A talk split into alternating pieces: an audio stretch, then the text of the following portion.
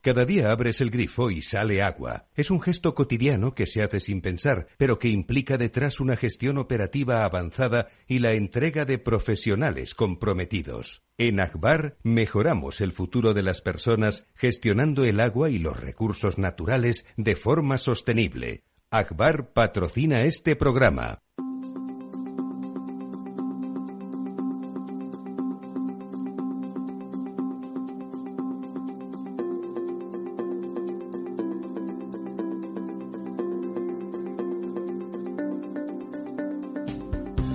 Estado Ciudad, con Ramiro Aurín y Diego Jalón en Capital Radio.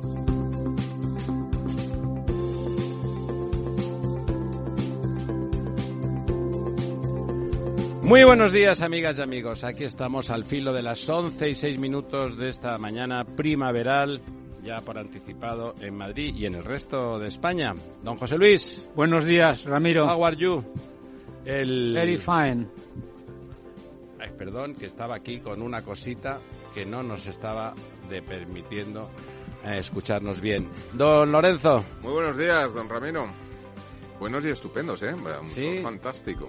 No tiene usted pesimismo, no, usted es optimista con respecto a. Se ha levantado la prensa diciendo que lo del banco ese, ya son dos bancos los que han caído y que tal. Usted sigue diciendo que eso es salud. No, Usted que- como aquellos de que los enfermos es son sanos discontinuos. una muy sectorial que no va a tener, entiendo que no va a tener una gran repercusión porque no afecta a mercados de derivados y yo creo que lo que va a hacer efectivamente es que los que han tomado posiciones de riesgo en el mercado, que son los accionistas y los bonistas, pues eh, depuren las pérdidas de una gestión en parte errónea por dar eh, préstamos a rentabilidades tan bajas que una subida de tipos como la que ha habido pues los, los ha llevado por delante, ¿no? Entonces, bueno, pues al final es un sector que estaba bastante eh, en fase de burbuja y yo creo que esto va a limpiar la burbuja. Y en la medida en que creo que no va a afectar a los grandes bancos, pues que de hecho las bolsas ya ayer empezaron a reaccionar positivamente, es decir, hubo una sobre eh, del impacto el primer día, que es muy habitual en los mercados, pero ya los mercados se han estabilizado totalmente y yo entiendo que no va a ocurrir nada y que de hecho bueno, pues vamos, vamos a ver cómo evoluciona, pero yo creo que, que depura un sector que estaba, que estaba Yo, muy yo, tocado. don Lorenzo, porque... eh, porque no tengo nada que ganar ni que perder con tal, pero yo cuando oigo sus comentarios, que son los de los economistas, ¿no? Cuando de limpiar burbujas y no sé qué, yo llego a tener algo metido ahí y al salir le rompo las piernas, ¿me entiende? Habla Sí, usted pero- de bueno, esas cosas, final- va a haber cientos de miles de Ahora, al afectados final- y tal. Bueno, Al final sí, pero al va a final... ser muy sano. Pero en Sí, sí, pero al final esto es una cuestión de mercado, quiero decir. Hay gente que se supone que monta fondos de inversión, invierte en estos activos, ellos son analistas, hacen su análisis, su evaluación, y gente que se fía de ellos. Bueno, porque les fijan responsabilidades a estos Claro. que se han fiado. Es decir, eh, llevamos bastante tiempo anunciando que en el sector tecnológico pues existe una burbuja, que se incrementó esa burbuja durante la pandemia, porque es verdad que hubo un, un nicho de ampliación de mercado en ese sector, pero que esto se ha desmontado. Llevamos meses ya anunciando desde Google, eh, eh, Meta, que es lo de Facebook y demás, que están despidiendo a, no- no miles de Sí, trabajadores. además, yo- yo y creo que por la- tanto la- es, es crónica de una muerte anunciada. Pero no que- meses, años. O sea, esto es, el, esto es la versión actualizada. no, pero que por lo menos meses llevan ya anunciando despidos sí, masivos. claro, claro, Lo cual pero- indica que quien todavía seguía ahí tomando posición de riesgo como accionista o como bonista, pues, pues él sabe lo que hacía. Esto y es si un poco no, la eh, versión quiero decir, moderna del timo de la estampita. Desde o luego sea, lo que ha hecho bien la administración americana es salvaguardar a los depositarios, Eso incluso es. por encima de los Bueno, límites eso- legales. a Eso, le, es clave. A eso le parece a usted bien. Sí, claro. Bueno, me alegro. que De sea todas ya. formas, la, la inversión, lo que tenía que haber hecho. La inversión en el sector tecnológico y sobre todo en el sector startup es una inversión muy de riesgo y en la que los, los que invierten en startups saben que normalmente Deberían eh, saber. una de cada diez inversiones puede funcionar, pero desde luego nueve o, o- Lo que o pasa más, que- eh, ¿Esperan es el fácil. pelotazo Eh, o la bofetada? Es muy fácil subir maneras- la rentabilidad con apalancamiento. El problema es que ese apalancamiento, cuando cuesta cero, subes la rentabilidad, la multiplicas por 20, pero cuando empieza a costar el apalancamiento, pues la, la- la rentabilidad se hunde. Y no Déjeme que les que siga saludando al personal. Doña María. Muy buenos días. Doña María hablaba, hablaba de mercado, don Lorenzo, y mercadona, ¿eh? lo de mercado de la mujer, porque dona, ya saben ustedes, es, es mujer en, en catalán y en valenciano, y como don Juan Roche es valenciano, le puso ese nombre, que además suena muy bien, ¿no? Mercadona, ¿no? Suena un poco a medicamento, según y cómo, pero pero y está muy bien no nos ha dado don Juan Roche nos ha dicho que a pesar de los pesares y de los insultos y tal sigue creando empleo y ganando dinero. Claro, lo que ha lo venido- cual a nosotros a los cinco que estamos aquí sentados nos parece bien. Ha venido a desmontar un poco el, el discurso de del ala topillo, como digo yo, del gobierno, porque todo lo quieren topar, ¿no? Los precios, todo. Pues eh, al final la ley de la oferta y la demanda, cuando tienes una contracción de la oferta por la mala climatología, por la crisis de Ucrania, porque suben todos los inputs, pues tienes que repercutir ese sobrecoste de, de explotación. Claro, lo que ha dicho que él, como todos los demás, ha subido los precios. Claro, no están los precios Sobre por arriba porque, no se si suban. Él, él un 2% lo ha asumido reduciendo sus márgenes comerciales, pero hay que reconocer que él ha subido el salario a todos sus empleados, ha subido los precios, le ha reconocido que los ha subido un 10%, pero los costes han subido un 12%. Bueno, y, y en, el, y en el pre- la media de los precios de los alimentos, que es a lo que él se dedica fundamentalmente, ha subido el 16, o sea que, que no tal. Don Diego. Pues sí, hombre, yo ahí estoy muy, eh, a pesar de que sé que no es del agrado de don Lorenzo, muy con Milton Friedman. Las, el objetivo de las empresas es ganar dinero y de todas formas y en contra de lo que están o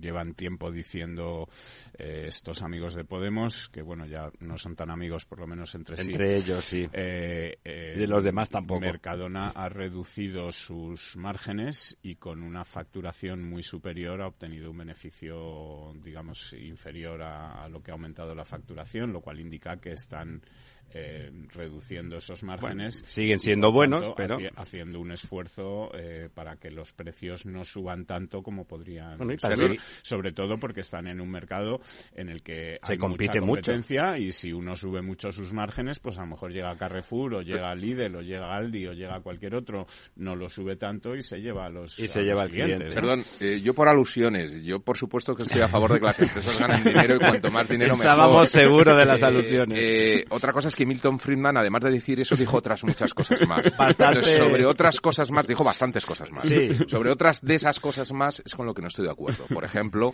que la inflación sea un efecto exclusivamente monetario. Es algo que, además, yo creo que llevamos Está como claro 20 que no. años, con, desde la crisis del 2008 prácticamente, incluso antes, en los años 90, que se demuestra claramente que esto se rompe.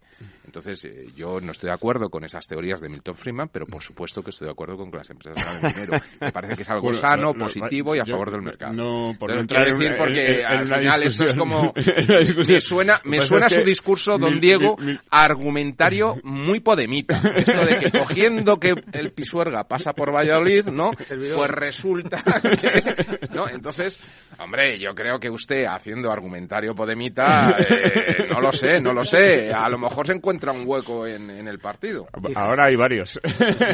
y, y más que va a haber. Se hace una reflexión absolutamente obvia en el sentido de que se dice que estoy de acuerdo con que las empresas ganen dinero. Es que si Eso las em- es una obviedad, ¿verdad? Claro, si las empresas no ganan dinero, no habría empresas. Igual que si la gente no ganara dinero para vivir, no habría gente. Y no sea, habría, bueno, habría gente, trabajo, pero muy no jodida. No, no, es que, claro, en, y en realidad lo que, ha, lo que ha dicho el presidente de Mercadona efectivamente es que los inputs le han subido un 12% y ahora ha subido el output un 10%, se ha comido un 2%. Ojalá el Estado no hubiera hecho lo mismo Eh, con su eh, tarifa del IRPF, eh, porque ha subido los, los precios una- un 10%, él ha recaudado treinta y tantos mil millones de euros más y no ha deflactado la tarifa. José Luis, José Luis, explica bien otra cosa, porque dicho un 2% parece que él pone un 2% de pierdes los beneficios de un 2%. No, el que se quita un 2% de margen sobre el margen normal de un negocio En el beneficio que puede cosa, estar claro. sobre un 10, un 15%, se está quitando un 20, un 15% Claro, claro, como claro. mínimo Claro, claro. de su margen, Claro. no un 2%. Lo digo porque no, dicho no, como no, lo has es dicho, un 2% da la en sensación el análisis de, de, que- costes es el 2%, pero en, en la En el- producción Claro, porque está hablando sobre, claro, eh, claro. digamos, costes de, de ingresos y, y- y Pero costes insisto en que aquí todo el mundo se mete con los empresarios y nadie se mete con la mayor empresa de este país que se llama Bueno, Estado todo el español. mundo, Bueno, mucha no. gente se mete con los empresarios y nadie lo hace con la mayor empresa de este país que ocupa más del 50% del PIB, que se llama Estado español y que Casi, un poquito menos. un poquito menos y que real, bueno, eh, no está demasiado claro. Bueno, bueno, ¿qué, que qué sea- par de repijoteros ustedes? Me, por un 1% en el PIB me van No, a y dar la tabarra. Luis es ingeniero. Doña y María, hable usted que si no aquí la cuota... que Mercadona, igual que el resto de las cadenas de distribución, grandes, pequeñas, medianas, nos podemos ir a cualquier fórmula de o a cualquier modelo de negocio de distribución, tiene que asumir otra serie de costes normativos que este gobierno no se ha cortado en poner sobre la mesa. El impuesto al plástico, la subida del salario mínimo interprofesional, que está muy bien que se le suba a los empleados, pero es que el coste de esos empleados a la empresa ha subido Afortunadamente eso a don Juan Ros no le afecta porque paga a todo el mundo por encima del salario mínimo interprofesional. Sí, pero las cotizaciones sociales sí le afectan. Sí, Todo eso son si lo digo a favor de don Juan, no de... Yo ahí como, como heterodoxo que soy, yo sí defiendo la subida del salario mínimo interprofesional. No, no, por supuesto. Pepito Grillo, no heterodoxo, Pepito Grillo. Don Diego, vamos ahí con esos embalses y vamos a comentar después algún pues, culpable. Pues mira, yo eh, hoy tenemos buenas noticias, pero yo creo que luego eh, explicando los voy a dar lo que creo que es una mala noticia que ya se confirma, ¿no? Como decía un eh, amigo mío, sí, pero no. Efectivamente. Esta semana hemos ganado 435 hectómetros cúbicos. Que Hable por usted. Son dos... Son, Está bien. Como Mercadona. Son, más de tres pantanos de San Juan enteros llenos. Eh, está bien, como dices, son un 0,78 más, pero claro, esto nos sitúa en el 51% de agua embalsada cuando la media de los últimos 10 años era del 63%. Eh, y si vamos a mirarlo por cuencas, eh, vemos que de nuevo eh, la gran este aumento, la gran parte se debe a las cuencas pues de el Duero y sobre sobre todo el Duero esta semana que gana 206 hectómetros cúbicos y del Ebro que gana 81. También una cierta subida, los sospechosos habituales de una cierta una cierta subida en el Tajo que gana 47 pero eh, las cuencas del Guadiana y el Guadalquivir ganan 5 y 6 hectómetros cúbicos respectivamente. ¿Y por qué digo que, es una mala noticia que ya se confirma? Eh, yo ya podría decir a día de hoy, sin riesgo a equivocarme, que va a ser un verano complicadísimo en para la cuenca del Guadalquivir, que a estas alturas del año y con solo prácticamente por delante porque aunque quedan dos semanas de marzo, ya podemos decir que por lo menos en la próxima semana no va a llover eh, en, Andalucía. Eh, y con el mes de abril por delante, porque luego ya mayo, junio no son meses en los que suele llover, eh, afrontar este periodo del año con un 25% de agua embalsada apunta no, no, está clarísimo. a, desastre, ¿no? A desastre. De hecho, hay que decir que este es el tercer año con menos agua embalsada. En esta misma semana solamente ha habido años peores en 2022, en 2008, que fue una grandísima sequía, y en el año 2000, y que ya la Agencia Estatal de Meteorología nos habla de una sequía de larga duración. Y ellos también se han dado cuenta, me alegro mucho. Al final las declaraciones oficiales son importantes, sobre todo a efectos de paliar el impacto que pueda tener en muchos sectores de la economía, como va a pasar con todo el sector agrario y la cuenca del Guadalquivir, por ejemplo.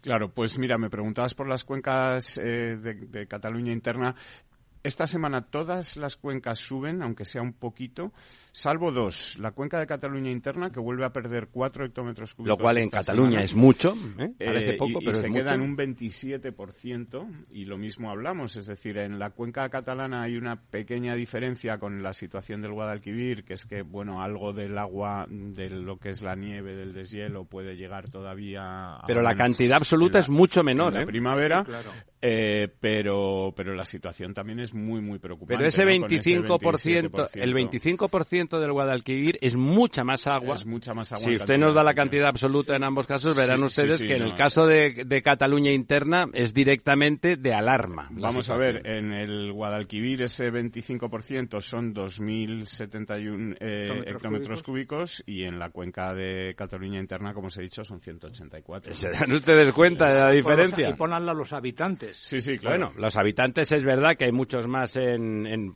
lo que sirve las cuencas internas, que deben de ser como bueno, pero... 5 millones más o menos las de Cataluña y eso y el Guadalquivir prácticamente son siete y medio lo que sirve ¿no? no no creo que el Guadalquivir no son siete y medio pero bueno en, la, zona oriental no toda la zona oriental eh, ni Granada ni Almería. No y la zona occidental es, es Guadiana y la sí pero la zona occidental don don José Luis es Huelva que es una provincia poco habitada. Parte de Sevilla y la, y, la zona superoriental es Almería que también no es- baja de 7 Y porque Granada son tampoco, yo, yo yo creo que creo le que debe ¿no? ser, fíjate, no, no- vamos, evidentemente habría que mirarlo con más rigor, pero yo creo que la población que sirve la cuenca del Guadalquivir debe ser bastante parecida a la población que sirve en las cuencas catalanas internas. bueno pues Sí, da bueno, igual aunque hay- fuera mayor estamos hablando de 13 veces más agua eso es, eso ¿Eh? es, claro a es eso que hablamos refiero, de una a eso me diferencia que me da igual A eso me refiero. La, la diferencia quizá también es que hay más necesidad de regadío en Andalucía Sí, que en esa cuenca sí. de Cataluña interna. turismo es- más no hay porque en Cataluña es- hay muchísimo es- turismo es donde mm, se gasta el, el grueso de, Sí, sí. de- de este agua. Eh, y luego también comenta, ya lo hemos comentado aquí muchas veces, que ese 25% digamos no es real porque toda esa cantidad de agua Efectivamente. no es- Luego no hay un momento que por debajo- debajo del por 10 o del 10 o del 12%, ya no 12, fu- ya no es funcional. eh, no- Pero fíjense la diferencia. O sea, en ambos casos la situación es delicada, mucho más delicada en Cataluña. O sea, eso es. Que, dice, bueno, o sea, la, no, piove por cogoberno, hombre, en, en principio no estamos por esa labor. Pero sí que las, los funcionamientos han sido muy distintos. Hace muy poco le hacían una entrevista al conseller de, al encargado, ¿no? Al, al director del ACA, la Agencia Sí. Catalana del Agua, y decía, hombre, es que no pensábamos que no fuera yo. Pero, o sea, ¿cómo puede ser el responsable del agua en una comunidad con seis millones y medio de habitantes y que dice, ¡Buf! Qué, vamos, qué, sorpresa, ¿no? Pero cómo eso es la planificación. Ya hay que recordar esto es Esquerra Republicana, que ya en el 2008 en la sequía esa que citaba doña María antes, fue Esquerra Republicana la que dijo que no quería el trasvase, el trasvasito que se había hecho hasta la potabilizadora de Abrera desde Tarragona y que venía desde el Ebro y, y la explicación dijo, es que fue espectacular, es- la gente nos olvidamos de todo, hace ya años. Dijo, no, no, nosotros estamos de acuerdo con traer el agua del Ebro a Barcelona, pero no por tubería. Esa es una declaración que está en la hemeroteca. En ¿eh? Está en la hemeroteca. En botella. La pregunta es, ¿qué vamos? ¿Cogemos todos, vamos allí, bebemos y luego orinamos en Barcelona? si me- ¿Cómo lo hacemos, no? me permites una reflexión ante esta situación. Le permito. Ante esta situación de urgencia y- o incluso de alarma en el caso catalán, yo esta semana he intentado repasar los proyectos de I más D más I que las universidades catalanas y las universidades del Guadalquivir estaban, en, digamos, iniciando en el tema del agua, para ver de alguna manera, por lo que hemos hablado a veces, de la, provocar lluvia artificial, racionalizar los consumos, etcétera. No he encontrado nada.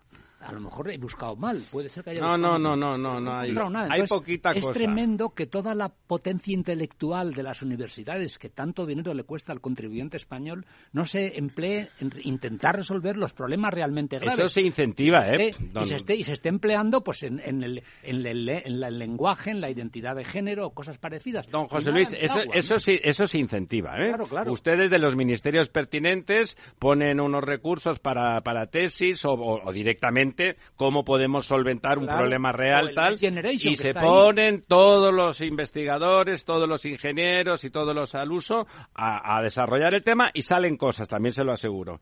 La diferencia con Andalucía es que ahora el responsable, resulta que el señor Moreno Bonilla nombró un responsable para el tema del agua. ¿A quién nombró? ¿A un poeta? No.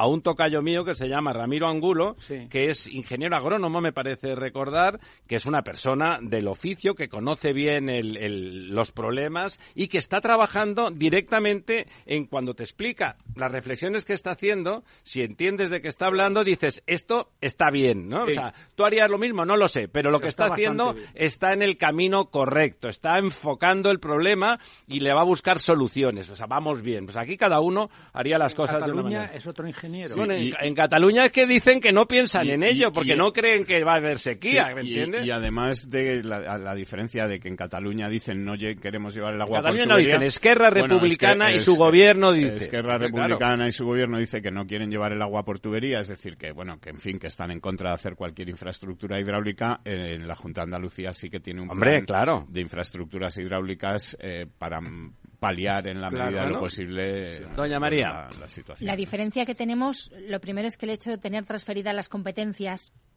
en un recurso tan importante donde debería primar la soberanía y la, la garantía de seguridad hídrica para todos, pues ya. Cuando dices soberanía en. Cataluña, todo el mundo se pone la barretina y dice, sí, te busque Rao. Hablamos de la hídrica, ¿no? El, Ya, el poder ya. garantizar que todo el mundo beba. Cataluña ha optado por un plan de emergencia restrictivo donde lo que vamos es a gestionar como dicen los podemitas, a partir de la demanda, vamos a contraer la demanda, vamos a mantener la oferta. Para que ustedes lo entiendan, vamos a joder al usuario.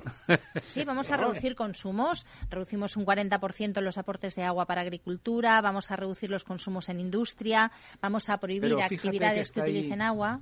Fíjate que está encima de la mesa el PERTE de la digitalización del agua, ¿no? Eh, con las infraestructuras. Pero eso está bien, pero no sirve, no, es lo único. Pero sí, ¿eh? pero puede hacer una cosa importante. Eh, por ejemplo, racionalizar el consumo desde un punto de vista de decisión individual, no porque se lo impongas. Es decir, si tú eres capaz de digitalizar todos los contadores de Sí, lo que conoces puedes afectarlo, y, las compañías son capaces de averiguar el consumo habitual de un consumidor normal. Cuando ese consumo se dispare, pueden mandarle un mensajito a todos. Eso en Barcelona ya se está haciendo. Diciéndole, oiga usted, pero luego va uno a las playas y ve que están todavía los chorritos esos de los lavapiés donde mucha gente se ducha. Suelen ser agua regenerada. Sí, sí, pero es igual, pero es un agua que se podía emplear para regadío o para otra pero cosa. ¿No le parece bien que se limpie la gente la arena me parece muy bien, me parece muy bien, pero a lo mí que no me parece mal. Me parece muy bien, pero creo que habría que racionalizar el consumo no solamente por imposición arriba abajo, sino por convencimiento abajo arriba del consumidor. Pero eso con la monitorización que supone la digitalización se puede hacer, ¿eh? Claro. La gente, es verdad que en Barcelona, que está digitalizado gran parte del parque de usuarios desde hace tiempo, eh, bueno, eso funciona. De hecho, es el, con mucha diferencia la ciudad con menos consumo por habitante de España, ¿no? Porque, bueno, ya aquí en Madrid, cuando se hizo, lo hemos comentado con usted alguna vez, cuando se hizo una gran campaña en la sequía del 2008, bajó el 10% y casi no se recuperó. se sigue gastando bastante más que allí. Aquí no hay problema. No me, sé los datos. Yo creo que están por los 110 o 110, 112, sí. Pero aquí estaban en 120, 120 y pico y se bajó a 110. Que no es demasiado, ¿eh? Hay que decir 110. En el norte de Europa todo el mundo gasta 150, mm, 180, ¿eh? Es cierto. Y de todas formas, reducir los consumos no soluciona el verdadero problema, que es el de disponibilidad de recursos hídricos. La disponibilidad de recursos solamente se va a garantizar si regulamos, si planificamos y si tiramos de fuentes alternativas. Y eso es una apuesta a medio largo plazo que no se está viendo. Investigamos, por ejemplo, la lluvia artificial, que, es algo que no se está haciendo. La, ¿Sabe lo que pasa? Que la gestión de la demanda legitima cualquier acción de esas que son pecado ahora, según tal, pero también el carbón era pecado hasta que los alemanes se podían morir de frío, de una pulmonía, y entonces dejó de ser pecado. Pues esto aquí, las infraestructuras, la chorrada de que, de que no se pueden hacer infraestructuras hidráulicas, hay que hacerlas bien, por supuesto, en el momento en que todo lo demás se ha intentado, pues no queda más remedio, no para nosotros, sino para los que están en contra de ello. Don Diego. Sí, no, mira, yo quería decir una cosa respecto a las infraestructuras hidráulicas, que es que si, si miramos el, el, mapa de cómo está el porcentaje de agua embalsada o la cantidad, la cantidad de agua embalsada que hay en España eh, por comunidades, eh, vemos, por ejemplo, que Madrid, que en teoría debería ser eh, parte de esa España seca, ¿no? Parte de esa España donde, donde no llueve tanto, pues hay un eh, 66% de agua embalsada, es decir, está al nivel de Asturias, o de provincias como Navarra o Aragón, ¿no? ¿Eso en, qué, en qué provincias me está diciendo En la Comunidad de Madrid. Ah, en Madrid. ¿Por qué eh, en la Comunidad de Madrid hay tanta agua? Hay, la sierra está cerca, ¿eh? Bueno, la sierra está cerca y, y luego hay una cantidad de embalses... Eh, sí, pero están llenos. A ver, don, don Diego, es, es, distinto. Es verdad, hay los embalses suficientes para que la garantía... Hay muchos embalses. Hay mil hectómetros cúbicos. hay tres años de garantía de servicio. Tres años en con agua. Pero además están arriba. Eso quiere decir que el recurso llega de forma natural. Eso también hay que tenerlo en cuenta, ¿no? Eh, sí, pero lo que quiero decir es que, eh, vamos a ver, en Cataluña, que yo sepa, también hay montañas, también hay, eh, hay posibilidad de hacer embalses que recojan ese agua del Pirineo. Fíjese, siendo y, que la repartan. Menos, menos. hay, hay los embalses arriba, si disponen, el, hay un trasvase antiguo desde el Ter a Barcelona que recoge el agua del Pirineo. O sea, ¿alguna cosa más se podría hacer? Sí, pero no crea usted que demasiadas en ese sentido. Hay más de trasvase. Cataluña, ahí es la hora de irnos a publicidad. Don Félix, todo suyo.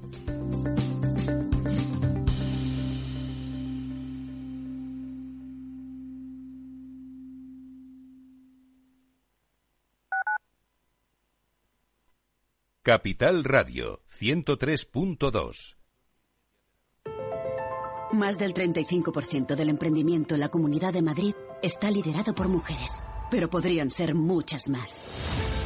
Arrancar mi proyecto con el apoyo de la Comunidad de Madrid ha sido fundamental.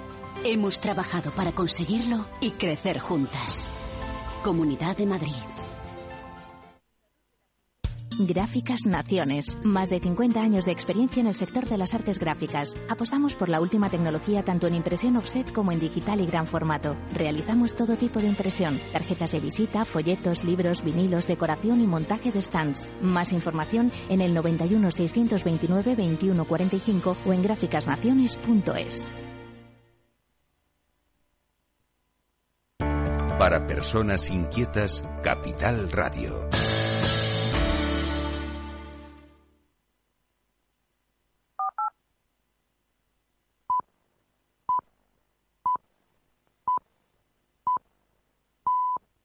El Estado Ciudad, Capital Radio. Bueno, pues aquí estamos de vuelta después de la apasionada y apasionante discusión sobre el tema hidráulico. A mí me parece que la posición andaluza como en muchas cosas, desde que está el señor Moreno Bonilla, que no es premio Nobel de nada, pero que tiene sentido común, pues puede empezar a sentar un precedente, porque probablemente, probablemente si tiene el tiempo suficiente, porque las obras hidráulicas, lo comentaba antes doña María, son de largo recorrido, no son, fíjese ustedes, el trasvase del Ebro ya estaba muy en marcha, pero mucho, se paró y ahí se quedó, ¿no? Y es muy difícil de retomar, ¿no? No es una cosa que ya estaba hecha y el grifo lo cierras o lo abres, que es lo que pretenden hacer con el Tajo Segura haciendo trampas con el llamado caudal ecológico. Pero bueno, esperemos que se recupere el sentido común porque este es un país donde la mitad del país es muy seco. ¿Eh? O sea, luego, cuando hablamos de la, de la media es como lo de no, los más, pollos. Mucho más de la mitad. O Claro, sea, pero es aquí- un país que volando lo ves color pardo, no lo ves verde. marroncete, Es sí. marroncete, entonces salvo la cornisa. No, sí, sí. depende de la época del año que vuelve. No, no, pero sí, salvo Ya, el ya 23 de está don, ya No, está don es que- Lorenzo. El heterodoxo. Sí, pero- sí, dando por saco se llama. No, curiosamente. No, es que en esta época y en el mes de abril, Sí, eh. Castilla-León Sí, viene pero yendo ese en trigo está verde. Pero ese Es verde, todo de, verdoso y queda muy bonito, ¿eh? Castilla-León es consumo de agua, no es que haya llovido.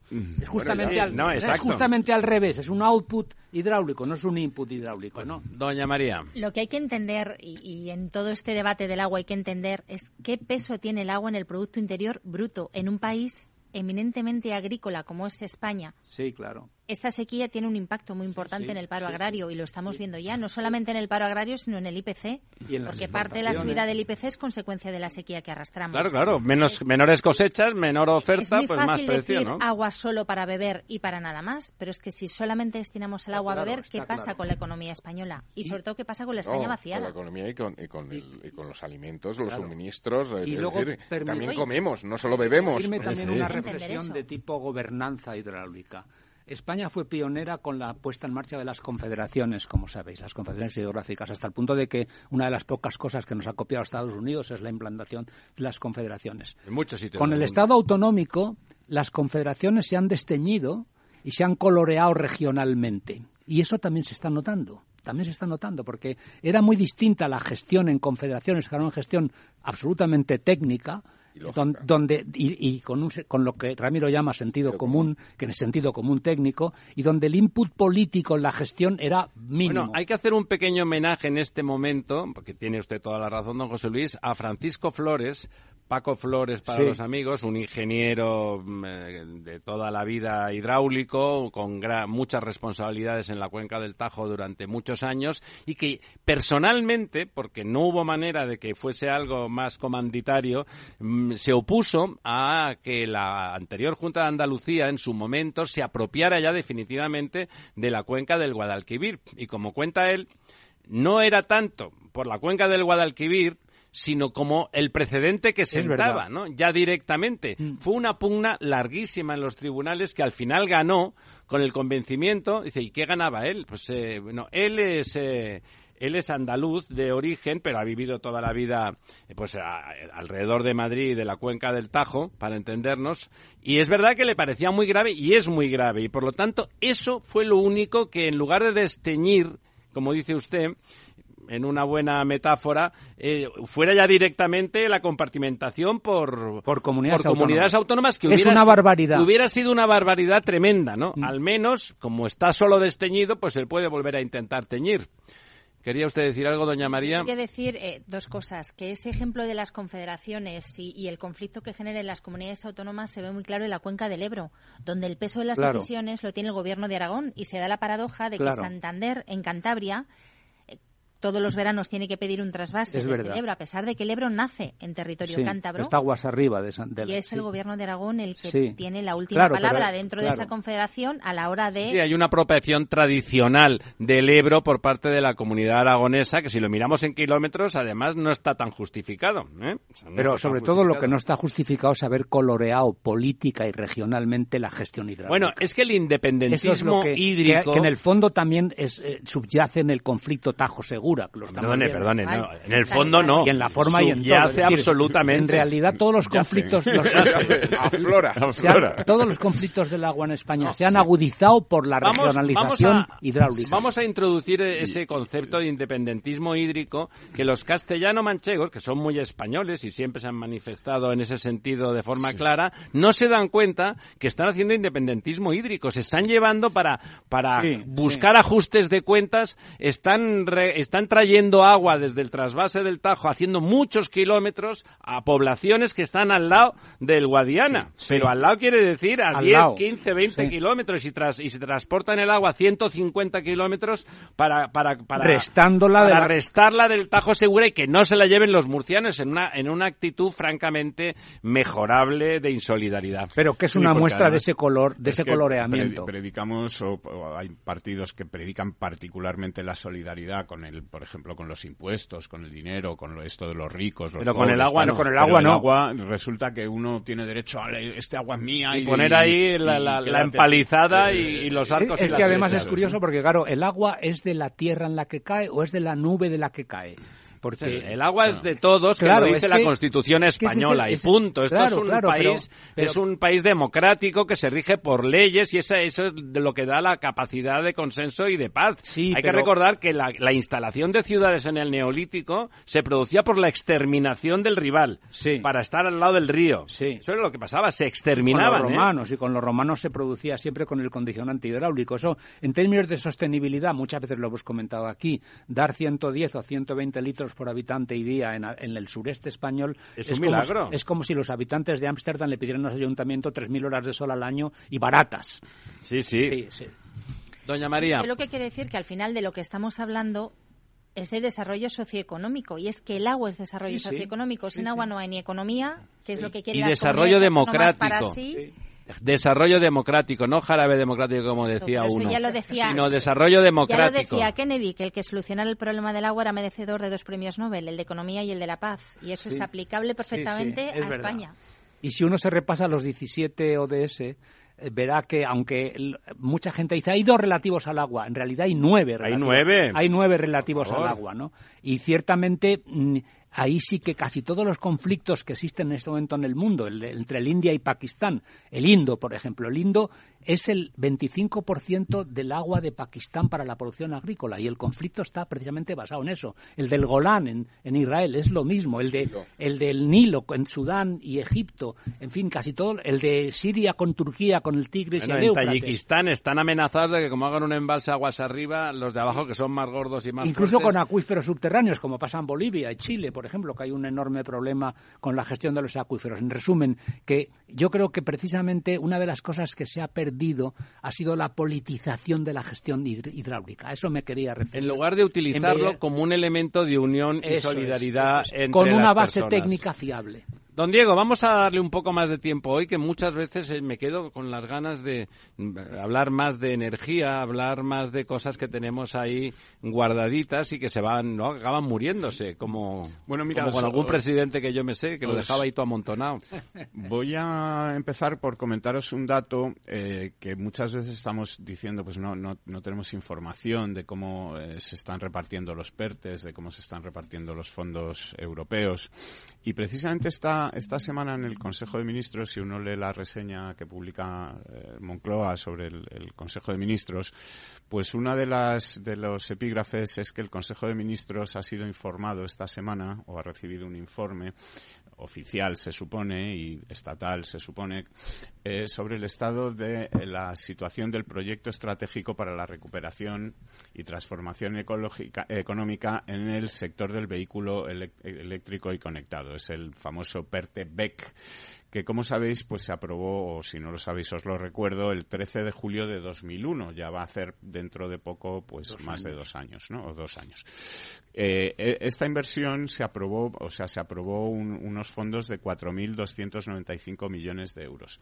Y según los datos oficiales de Moncloa, un total de 1.300 millones de euros están a disposición de los usuarios finales, es decir, que ni siquiera los han recibido. Es decir, eh, que estamos hablando prácticamente de un 25%. A disposición. A disposición, no ejecutados, según cifras e informe oficial del Gobierno.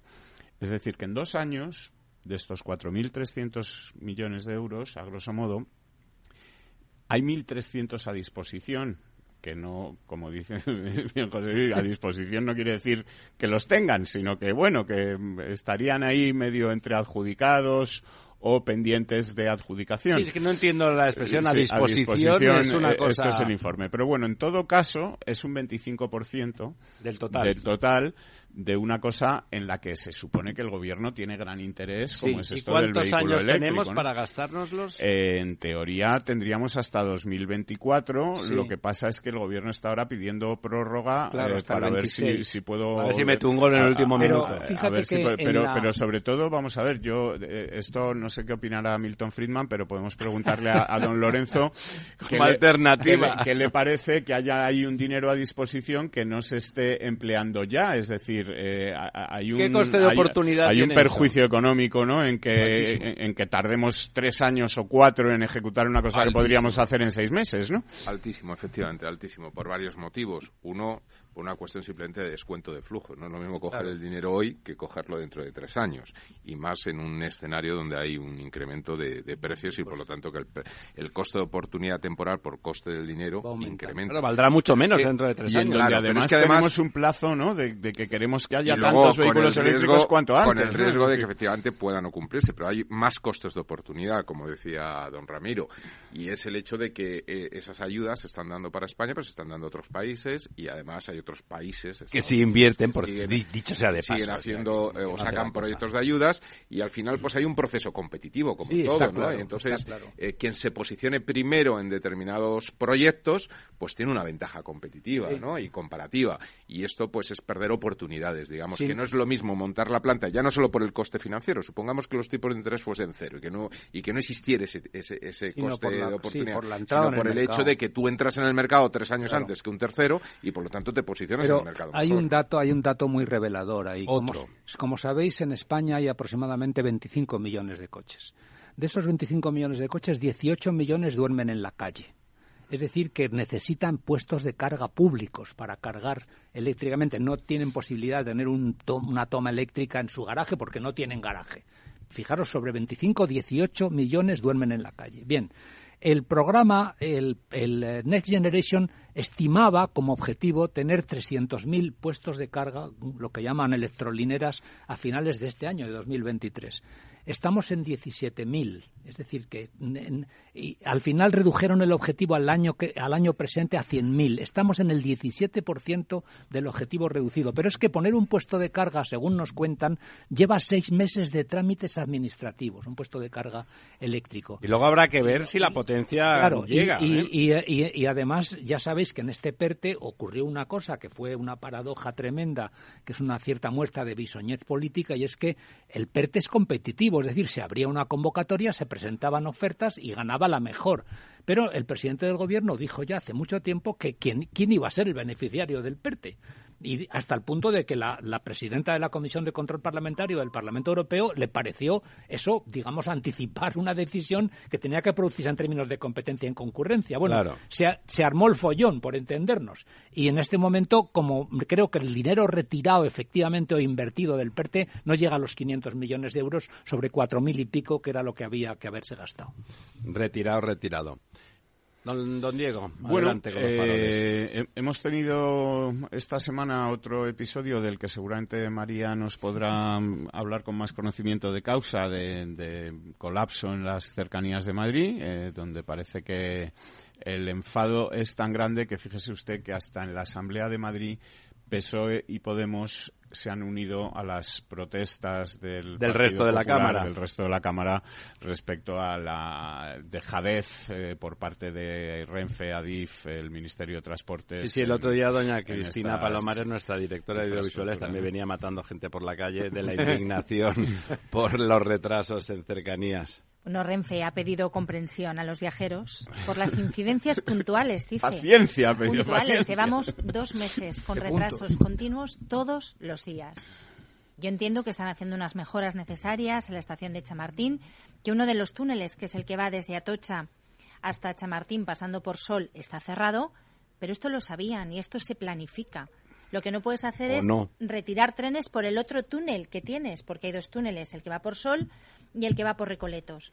Bueno, pues tendrás que reforzar Claro. los trenes que van por Recoletos, porque Claro. si no la concentración de personas en los andenes es tal Que hay que riesgo va, va de a haber un accidente. Es que al Sí. final hay riesgo para la seguridad de las personas. Y Don este Lorenzo, es ¿qué el principal quería problema, usted no ya llegar tarde todos los días. Sí, yo es que estaba, estaba aquí con la calculadora, un poco a raíz de lo que había dicho José Luis. Yo como, como ingeniero... No le vamos a cobrar nada, no se ingeniero, ingeniero aficionado, Aficionado, aficionado. Vocacional. Pues, número gordo, no, no sé si vocacional, aficionado, ¿no? Pues claro, ha hecho 25 millones de coches que hay en España, ¿no? Entonces yo he cogido la calculadora y he puesto los 25 millones, que lo estoy haciendo ahora mismo, ¿no? Y de estos 25 millones, en media, ¿cuántos kilómetros pueden hacer al año, José Luis? Pues como unos 12.000 se estima que hacen. Yo sí. he hecho el cálculo, si me lo permites, más, más conservador, unos 10.000. Bueno, 10.000, sí. 10.000 kilómetros, ¿no? Entonces lo multiplicado por 10.000, salen muchísimos millones de, Sí, de de kilómetros, kilómetros. ¿no?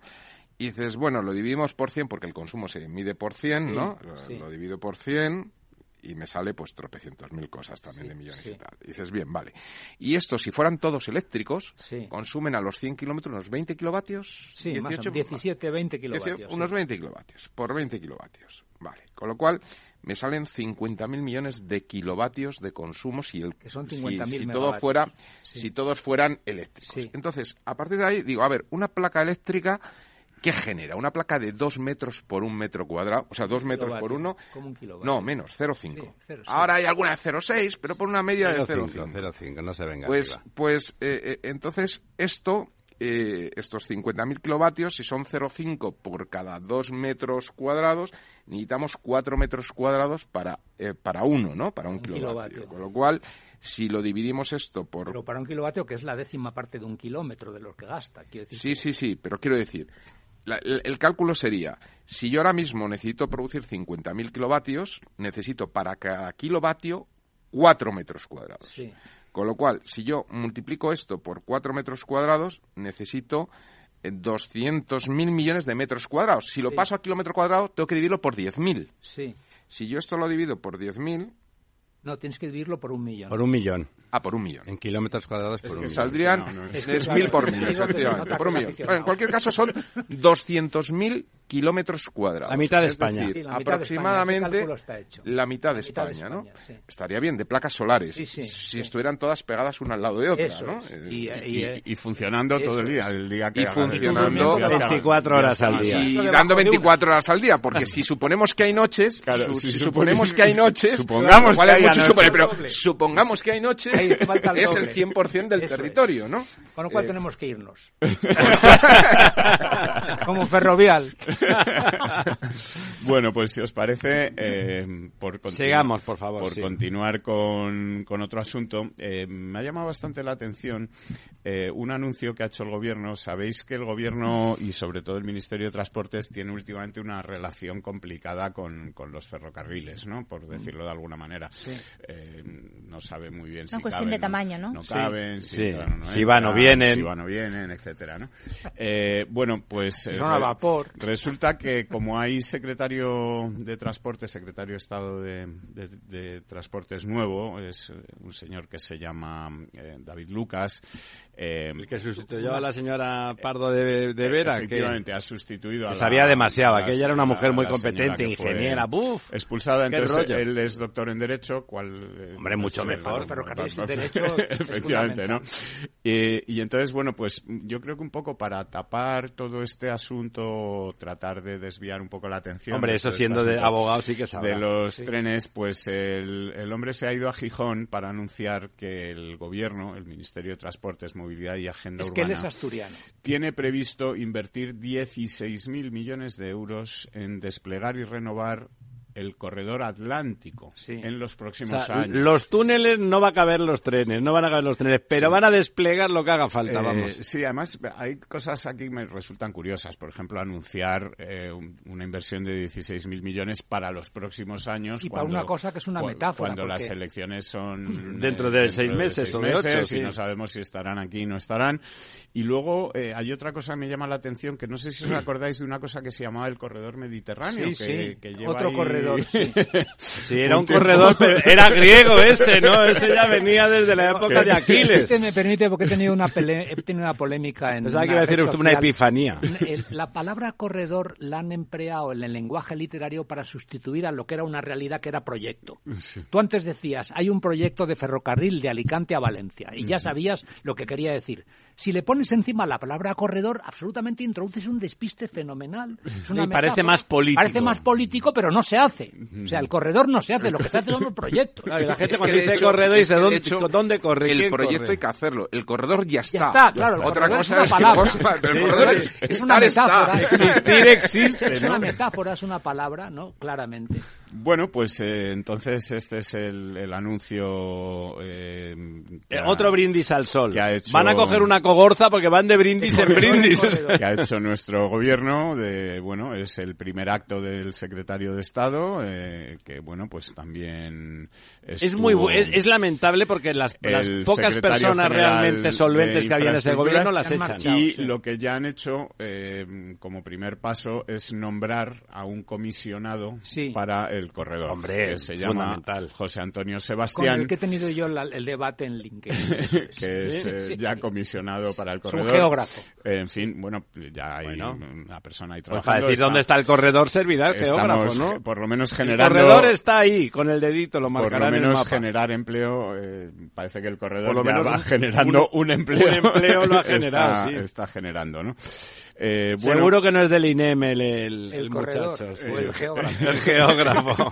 el corredor tampoco. Efectivamente. Ya sabéis que lo, el, los, quien tenía mucho miedo a los ferrocarriles eran los pastores. Porque Pensaba que decía usted mataban, a los corredores. Mataban muchas ovejas y cuentan el chiste ese del pastor que viene un día a Madrid y ve un tren eléctrico en una tienda y empieza a palos con el escaparate y lo mata. Y le dice, ¿pero qué haces? Y dice, no, es que, que no crezca porque sí crece. Me mata las ovejas, ¿no? Muy bien. Bueno, pues eh, hablando de energía, que era otro de los eh, temas eh, que, me, que me preguntabas sobre qué ha pasado en el mundo de la energía, etcétera. Pues eh, no sé si os acordáis que hace poco ya estaba anunciando el gobierno su triunfo en Europa porque había conseguido sí. imponer su modelo sí. de intervención de los mercados y los al, árbitros al, al, mercado europeo, que todo Europa se todo el mundo se plegaba, copiando, todo el mundo eh, copiando, se plegaba, se plegaba a las exigencias del, del, presidente. El corredor se desplega, Europa se plega. Pues parece ser que, que bueno que el planteamiento que ha salido de la Comisión no es Europea eh, defiende más bien la, la otra cosa la propuesta alemana no que sí. es eh, bueno por llamarla de alguna forma más mercado eh, más Milton Friedman y menos eh, Keynes menos Lorenzo perdón. respecto a bueno veo aquí un pique y son, que conste que los dos son atléticos al mercado de la por ahí. de la energía no parece que Alemania es o lleva tiempo ya diciendo bueno pues que esta intervención que propone España en los mercados, pues que, que no le parece adecuada. Sí, que además mirando cómo va España, que para eso aplican otro modelo, ah, a ver si el funciona tema- mejor. Y subyace el tema del hidrógeno verde o el hidrógeno rosa. Es decir, Francia apoya la propuesta alemana porque... Otro brindis, ¿eh? de Claro, momento que claro, porque no, porque el hidrógeno producido con energía nuclear, España no quería que entrara Ese como es el hidrógeno, hidrógeno verde. gris. Ese es el hidrógeno gris. Es que bueno, tenemos muchos y, realmente parece ser que sí se va a Claro, sí y además a. Francia le podría decir a España, ¿y a usted qué le importa? Si usted no tiene una nuclear y la que tiene las va a cerrar, doña María. Y lo de lo que nos comentaba don Diego, ayer precisamente la Comisión Europea presentó su propuesta Claro, de reforma del mercado eléctrico, eh, es. donde vuelve otra vez al tema Sí. de las renovables, aumenta el porcentaje de la electricidad que tiene que tener origen renovable, que sube al 70% en 2030. ¿Pero aceptan aceptan como renovable la nuclear? Sí, eso ya está Sí, sí, aceptado. sí. La nuclear, Y el gas, y el gas. La nuclear un 10,2%. Sí, sí, curiosamente, sí. El 20% el gas, el 15% el carbón y el 5,9% la bioenergía. O sea que la nuclear entra dentro de las energías renovables. Y la paradoja es que España, ya sabéis que al año 2022 ha importado un 60% más de gas ruso. En el año 2022, o sea... Para que, como- pa' que Podemos esté consecuencia, evidentemente, de la ¿Por qué cerrazón será? de Argelia.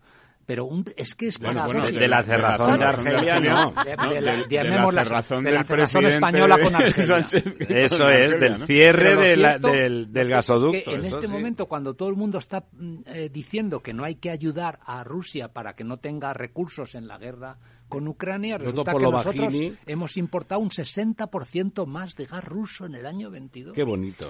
Es bueno, en, de- en definitiva esto era pues eso, comentar que la propuesta que sale de la Comisión Europea Es lo de- contrario que lo que dijo el señorito. Efectivamente, descarta, digamos, reformas o intervenciones estructurales en el mercado, habla o de que los gobiernos deben fomentar los, los contratos a largo plazo con las empresas para no que no estén Y producir más energía autóctona, del claro. día a día, etcétera, ¿no?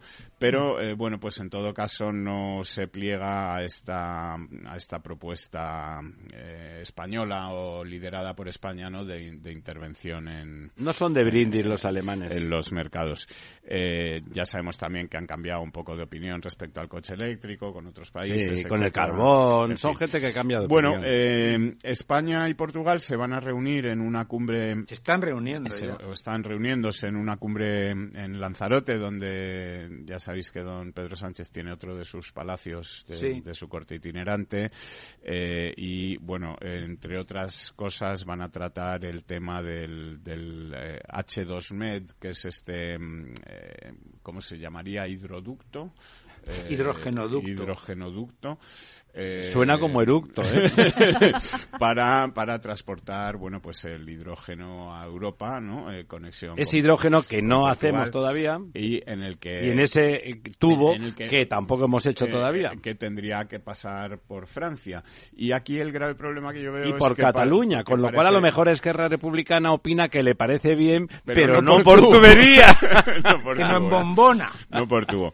Bueno, el, el caso es que parece que Habrá los que dos- llevar gas en bombonas con camión. Parece que los dos presidentes, Antonio Costa y Pedro Sánchez, están de acuerdo en que esto sea solamente para hidrógeno verde, que descartan o quieren descartar el hidrógeno nuclear. Y eh, llamarme loco, pero yo creo que esto va a producir algún problema Sí, con, sí. con el pedazo fundamental para que lleguemos a Europa, que es pasar Sí. por Francia, ¿no? Que Sí, los sí, está ahí, ¿no? Francia. Pueden tener algún. Claro, es que lo de- la tienen geógrafos, punto- pero que parece que no saben geografía. algún bueno, punto eh, don. Diego, doña María, don Lorenzo, don José Luis, doña Cristina, don Félix al otro lado, muchas gracias. Esta noche más en La Verdad Desnuda vamos a dejar en pelotas todo lo, vivo que se mueve en la nevera.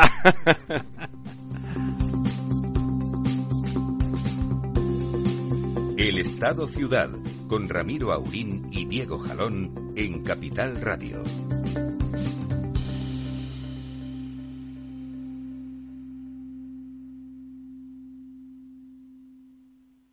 Cada día abres el grifo y sale agua. Es un gesto cotidiano que se hace sin pensar, pero que implica detrás una gestión operativa avanzada y la entrega de profesionales comprometidos. En Akbar mejoramos el futuro de las personas gestionando el agua y los recursos naturales de forma sostenible. Akbar patrocina este programa. Capital Radio 103.2. Disfruta de la mejor cocina gallega en Montes de Galicia. Todo un clásico moderno en el barrio de Salamanca. Disfruta de la variada dieta atlántica, de las mejores carnes y pescados tratados con respeto y transparencia y regados con una de las mejores bodegas de la zona. En grupo, en familia o en pareja, Montes de Galicia te ofrece el espacio perfecto en cada ocasión.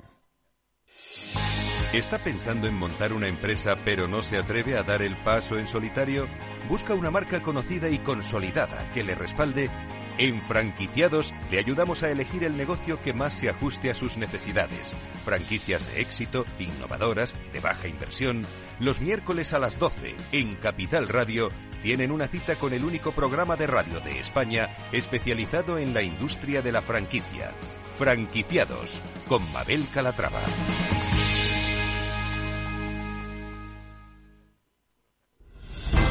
Si quieres estabilidad en el empleo, poder conciliar tu vida laboral y asegurarte una pensión para cuando te jubiles, debes escuchar Empleo Público. Todo lo relativo a las oposiciones, convocatorias, consejos para preparar las pruebas y la opinión de expertos de las administraciones públicas y de la formación. Los miércoles a la una y media de la tarde en Capital Radio tienes una cita con Empleo Público, con José Joaquín Flechoso. Escucha cada jueves, a partir de las 11 de la noche, en Líderes Globales, las entrevistas que Raúl Castro nos trae desde Florida. Personas inspiradoras de habla hispana que han destacado en sus actividades más allá de nuestras fronteras y que nos dejan sus enseñanzas y aprendizajes desde el punto de vista más personal. Líderes Globales, con Raúl Castro, en Capital Radio.